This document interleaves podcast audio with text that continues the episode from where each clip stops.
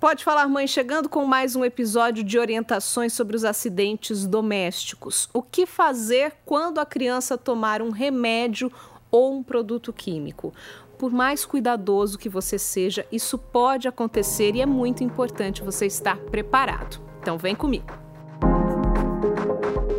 De tudo, banheiro e lavanderia são dois lugares super perigosos para as crianças. Então, primeiramente, não permita fácil acesso, deixe sempre a porta fechada, de preferência trancada, e quando precisar usar aquele ambiente, sempre na companhia e na supervisão de um adulto. Falando sobre os remédios, a primeira dica é não deixar que a criança te veja tomando remédios. Então, se você faz o uso contínuo de alguma medicação ou alguém da família faz, faça isso escondido da criança, porque elas imitam a gente em tudo, e nesse caso não é exceção. Se ela te ver constantemente tomando um remédio, ela vai achar que isso é natural, em algum momento vai querer fazer também.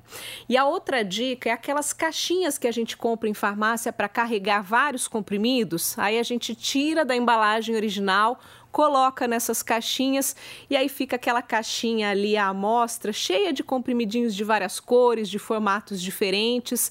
Isso é um prato cheio para aguçar a curiosidade dos pequenos. Sobre os produtos de limpeza, sempre guardar nos compartimentos mais altos dos armários e importantíssimo, na embalagem original com o rótulo legível, porque se a criança ingerir aquilo, o médico precisa saber o que ela tomou para saber como agir.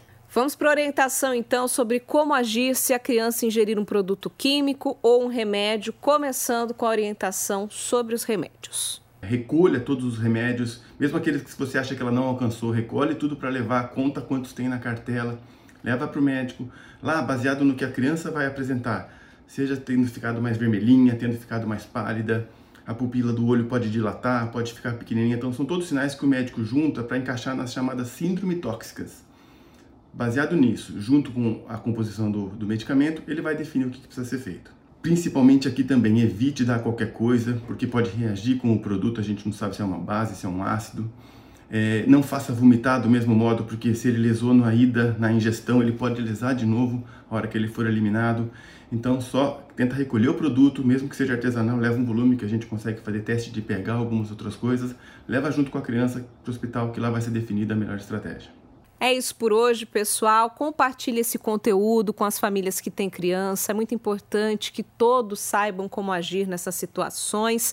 E eu lembro que a gente tem um episódio completo, uma entrevista com o Dr. Fernando Beluomini, o chefe da unidade de emergência do HC da Unicamp, onde ele fala sobre vários acidentes domésticos. É bem completinho, vale a pena conferir. Episódio de número 40 nas nossas plataformas. Está tudo lá então. Acesse a sua plataforma de áudio preferida nosso canal no YouTube e também o podefalarmãe.com.br.